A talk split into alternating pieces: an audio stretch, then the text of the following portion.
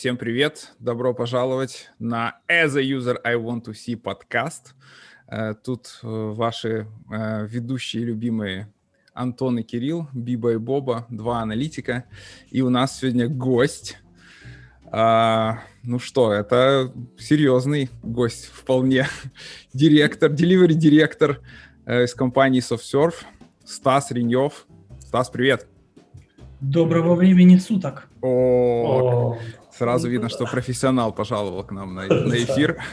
Я всегда знакомый с таймзонами. Окей, ну что, Стас, давай познакомим, как это принято, знаешь, на всех этих вебинарах, о которых мы говорили до эфира. Э, давай познакомим тебя с аудиторией, расскажи пару слов о себе. Кто такой delivery директор в целом и что ты делаешь? Да, спасибо, ребята. Кто такой delivery директор? Хороший вопрос на самом деле. Я думаю, каждый а, рано или поздно его себе задает, а, особенно когда становится этим delivery директором.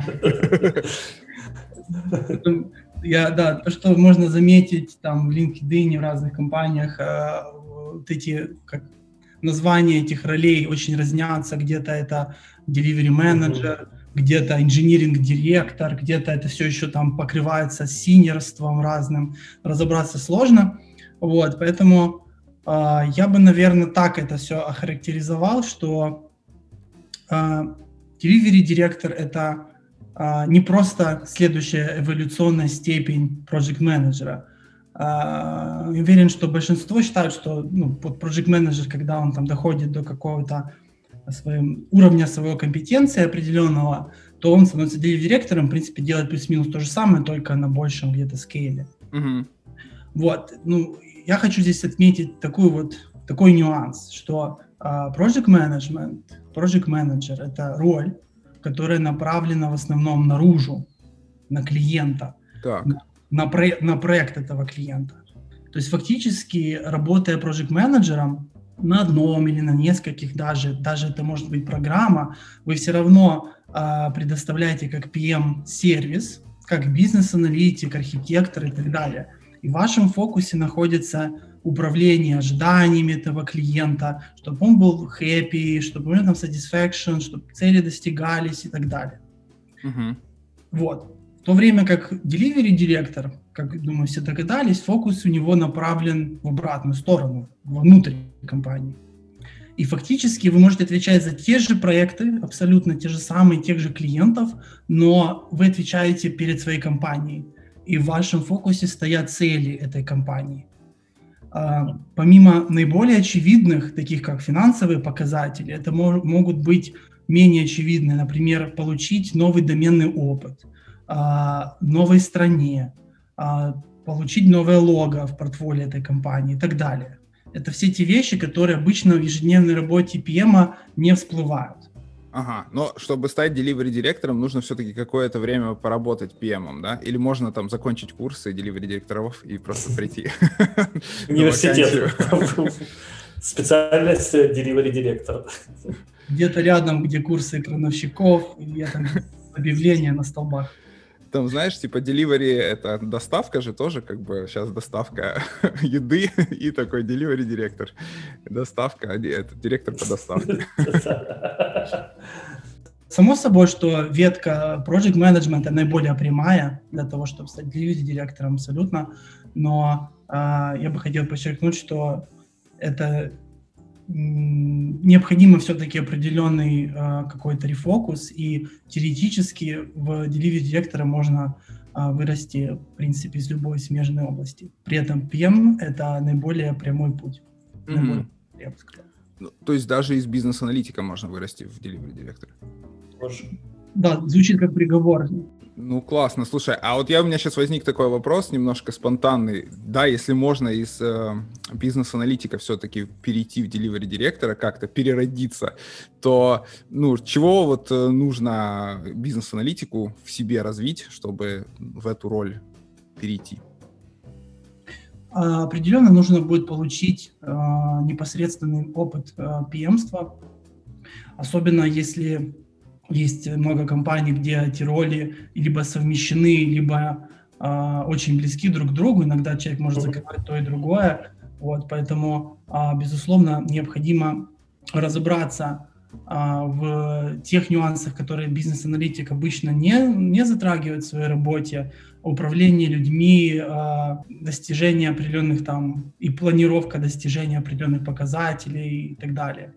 А, для того, чтобы на должности delivery директора ну, работать успешно. Ну, потому что на, на, это, на этой позиции необходимо уметь работать с уже такими агрегированными данными и а, не имея ну, практического опыта, а, тяжело принять качественное решение, я бы так сказал. Поэтому тут необходимо а, понимать, как работает команда, там, мотивацию людей, как они растут, каким образом совмещать вот эти цели клиента и цели своей компании между собой.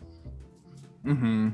Окей, понятно. Будем, будем, значит, заниматься этими вещами. те, те, те из нас, вот кто, кто хотят перейти в delivery директоров.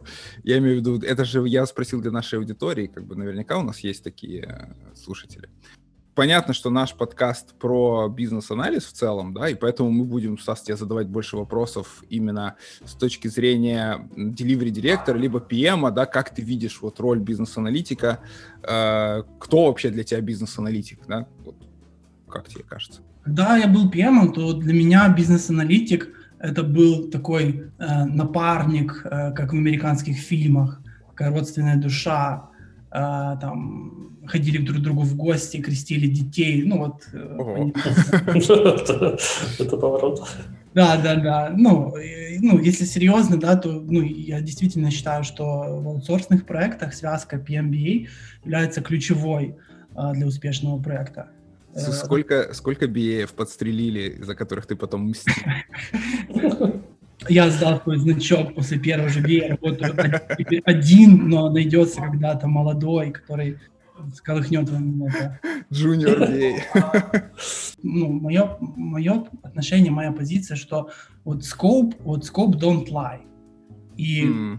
если э, у нас э, в целях проекта, там, проектных планах, э, чартерах и так далее, там, сетаплены, там, стоят определенные цели, метрики, мы это все э, замечательно на это положили.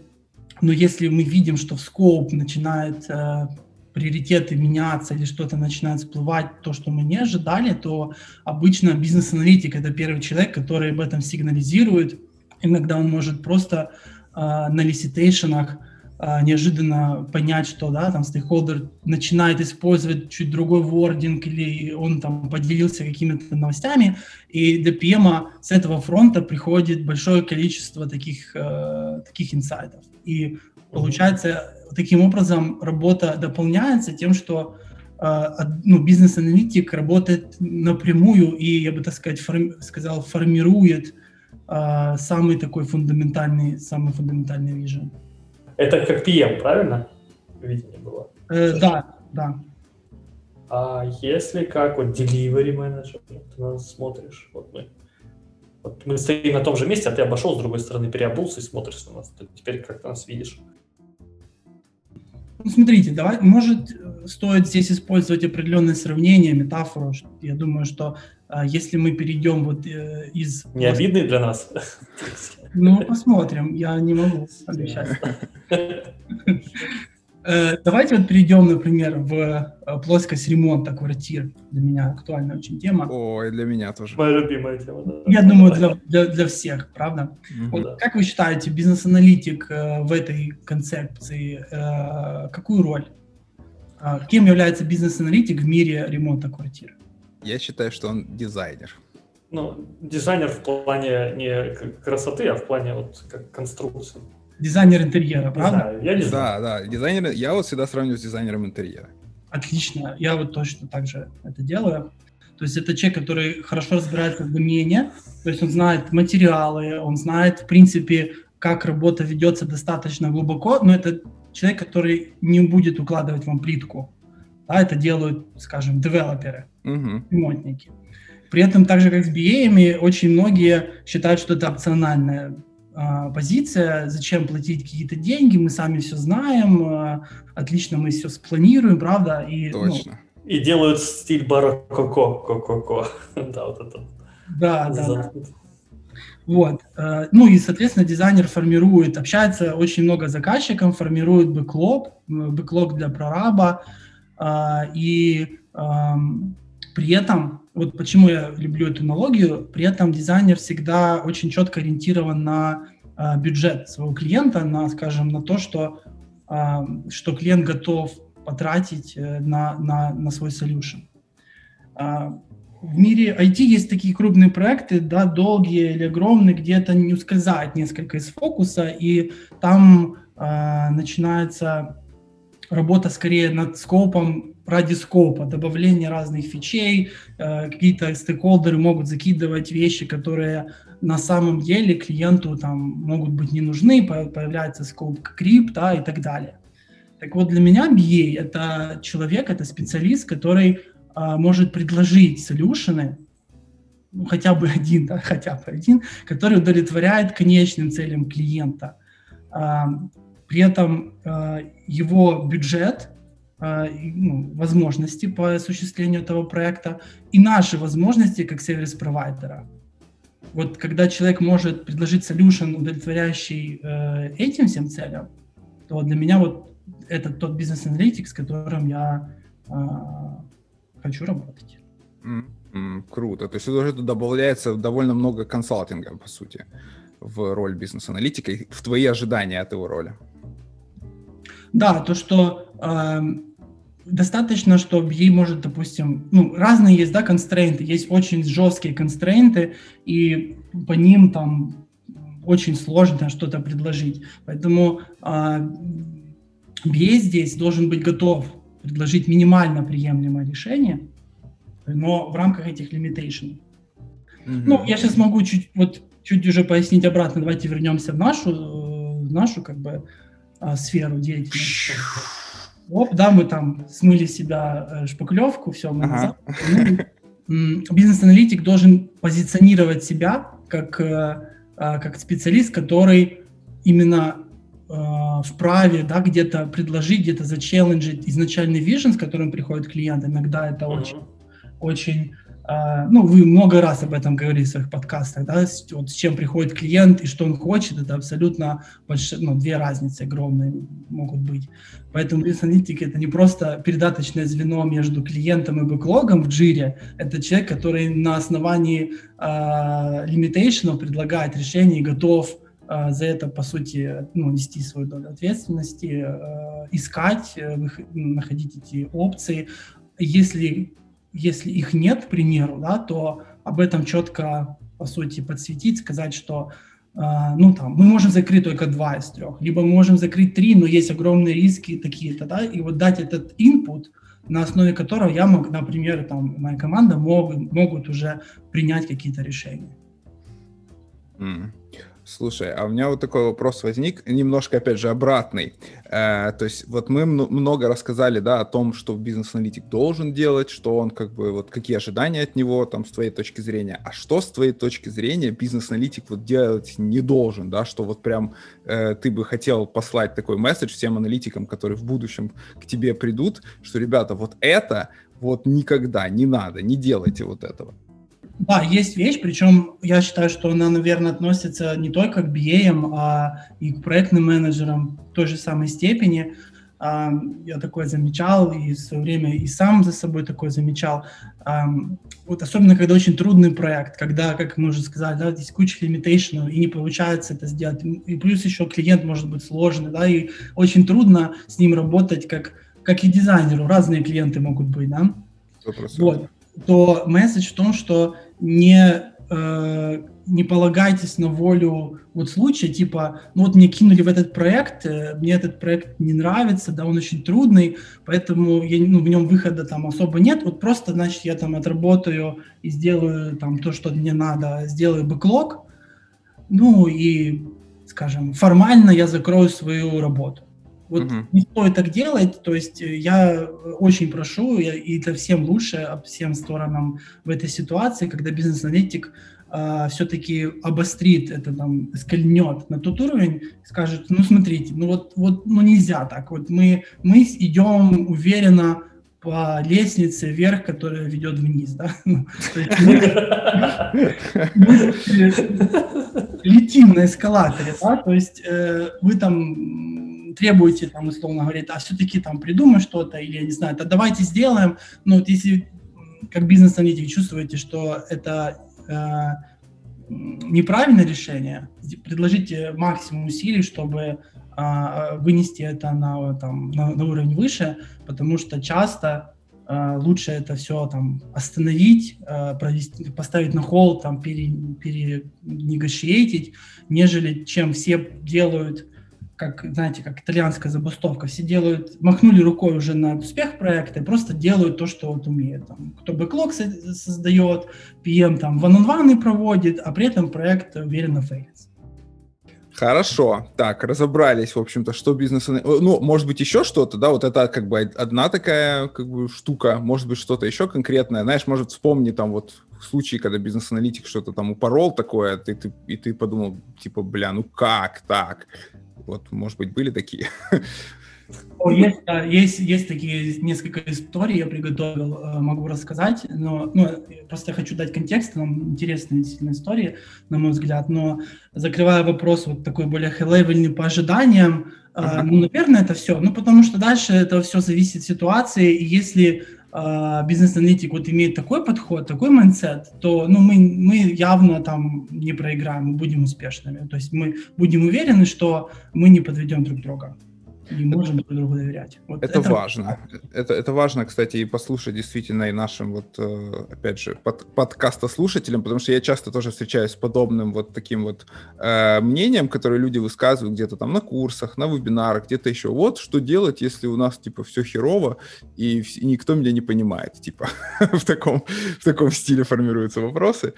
Вот, то есть не, не плывите по течению, а пытайтесь э, все-таки эскалировать, да, как Стас сказал, эти вещи на нужных людей. И задавать вопросы. Когда плывете, чувствуете, что вас валят непонятными задачами, тут надо обязательно задавать вопросы. Ну так, то есть плывете, подгребаете где-то там руками, ногами. Это, знаешь, я вот ты сказал, плывете и задавайте вопросы. Я вспомнил сразу мультик «Ежик в тумане», когда он в этой реке плывет, и там такой, кто здесь? Такие вопросы задает. Это я.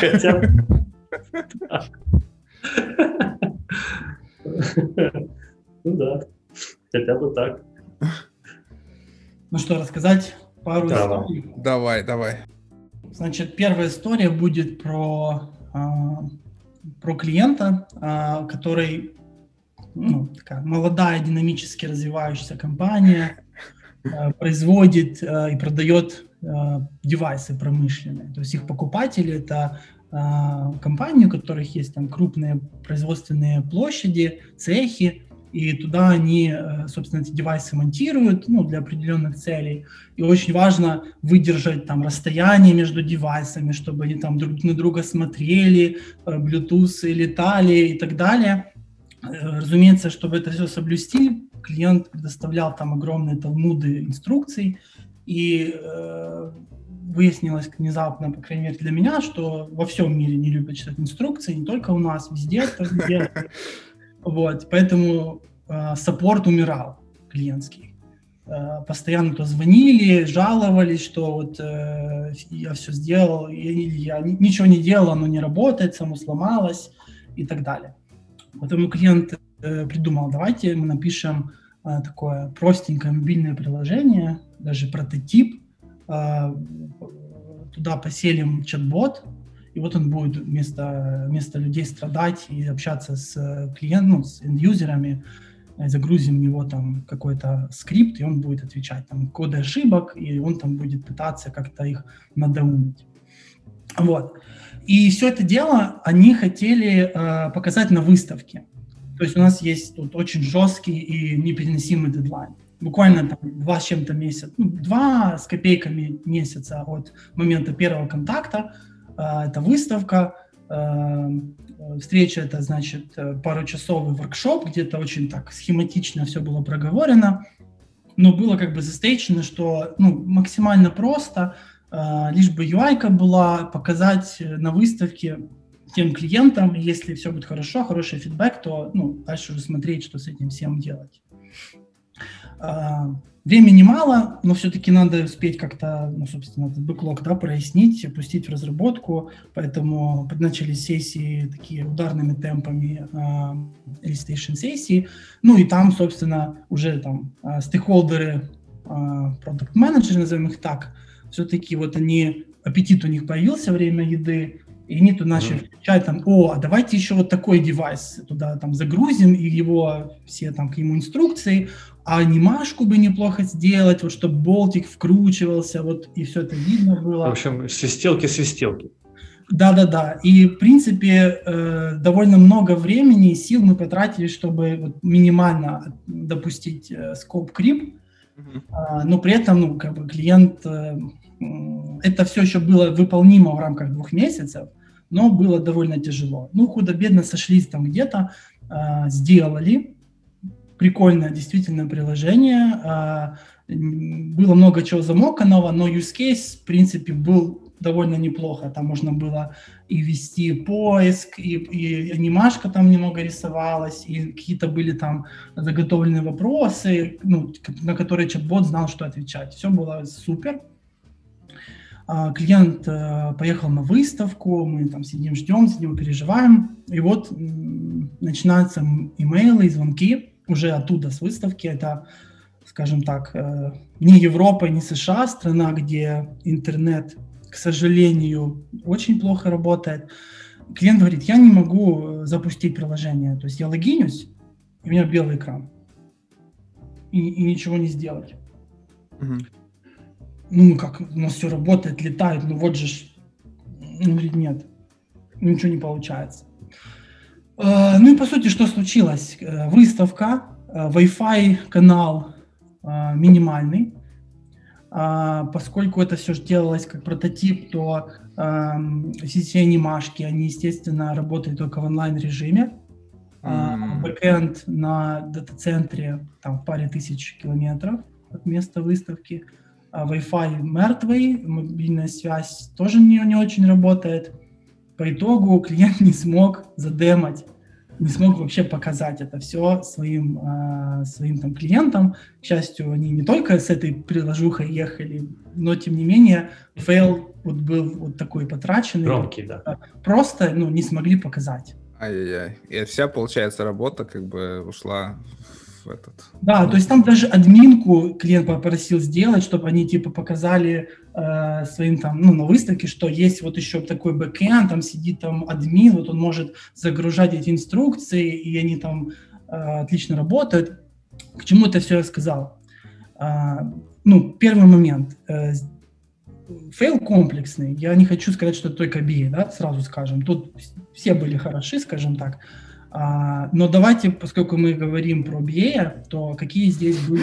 Обкакаем давай, давайте обвиним его. Да, тоже хотел сказать. Э, ретроспективу проведем. И первым будет у нас на раздаче. Э, да. Э, ну, первый момент очевидный, да, то есть конечная цель потерялась. Вот на том, пожалуй, наверное, воркшопе, и а, тот BA, который был на воркшопе, и, а, а Scope как бы генерил и дискассил с клиентом другой BA, уже на, скажем, на офсайте. А вот в этот момент произошла, наверное, какая-то misalignment, и эта конечная цель просто там зафиксировала, что можно сделать ну, не идеальный UI, и все. Вот. А момент то, что самое важное, чтобы это там точно сработало в нужный момент, Угу. Этот момент был, э, был упущен. То есть не были просчитаны, но не было зафиксировано, что это будет выставка, и что и не было продумано, что там нужен интернет какой-то, чтобы оно тянуло, да, вот это все. Нефункциональные реквайрменты тоже здесь, да, не были проработаны, ну, потому что, ну, не Акценты потеряли.